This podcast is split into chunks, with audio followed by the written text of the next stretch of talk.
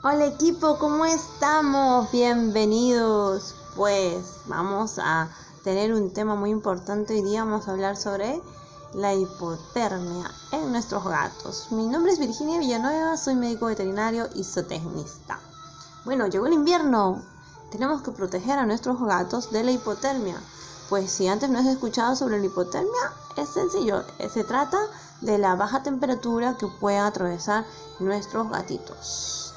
Porque bueno, pensamos que nuestras mascotas poseen una piel pues con pelos, es como tener un abriguito, ¿no? Pero no, eh, ellos pueden estar expuestos también al frío, sobre todo pues en los gatos que les gusta salir, a veces se pierden porque van por ahí de, de cacería y puede agarrarles la lluvia o accidentalmente mojarse. Ellos suelen tener cierta dificultad para eh, alcanzar sus temperaturas normales, que pueden ser entre los 38 y 39 grados, ¿no? Y bueno, pues eh, tenemos que estar alerta sobre todo a algunas señales que nos pueden dar, ¿no? Bueno, primero porque los vamos a ver temblando.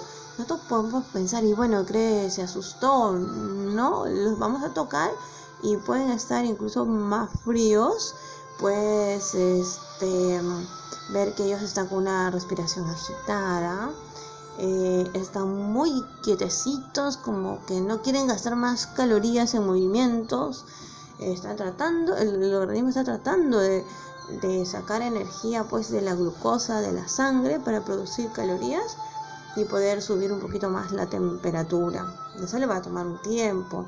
Si ya está en casa, pues le vamos a ayudar inmediatamente dándole un abrigo, pero eh, habría que pensar que tampoco lo podemos hacer como un shock de calor, es decir, calentarlo mm, desesperadamente. Tenemos que hacerlo poco a poco.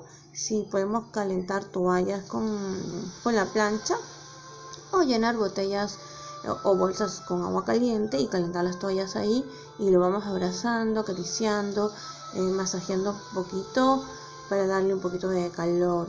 Eh, en, en algunos casos en casa, si nos acepta, podemos darle un poquito de miel eh, para que él pueda también tener una fuente de, energía, de, de, glucosa, para producir calor, ¿no? Si comen carnes, en ese caso se le puede dar un poquito más de carnes con grasa para que también puedan utilizar rápidamente eh, energía de este tipo de alimentos. Bueno, ellos son carnívoros, lo utilizan mucho más, de una forma más eficiente las grasas, ¿no?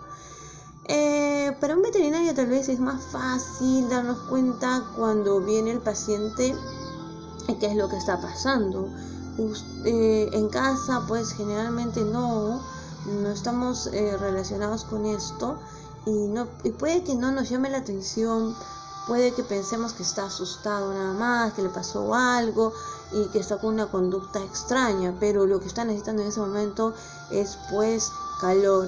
Es por eso que mmm, hay algunas señales que tú puedes eh, tomar en cuenta, como dije, ¿no? Cuando una, cuando una hipotermia es leve, puede haber temblores de frío, debilidad, o sea, se quedan muy quietos o tratan de moverse muy poco, eh, están un poco torpes, ¿no?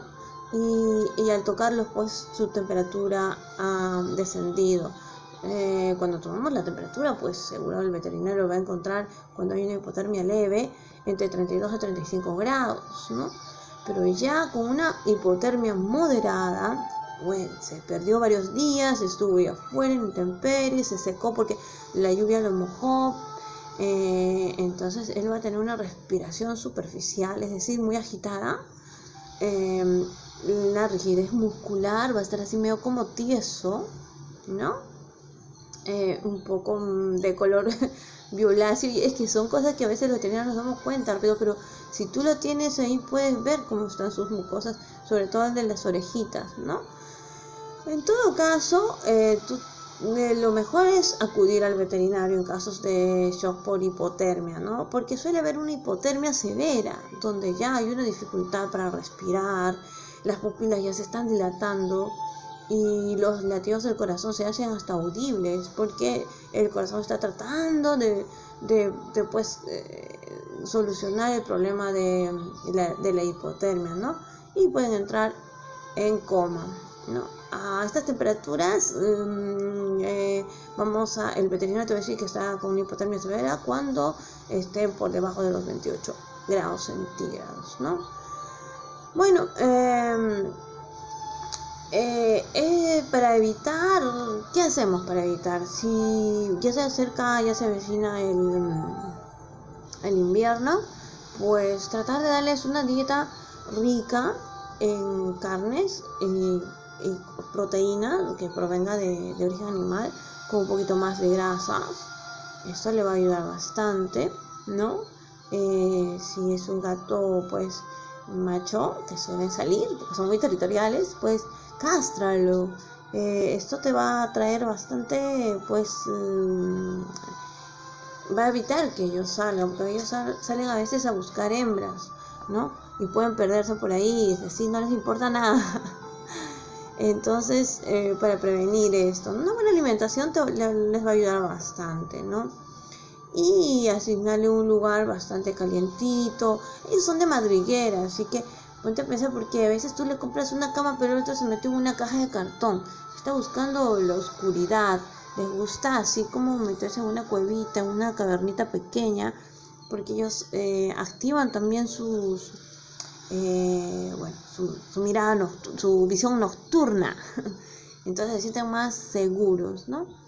Y bueno, eh, si tú le das un, lugar apropiado para que descanse, pues seguramente lo vas a tener más calientito y va a querer huir también mucho menos, ¿no?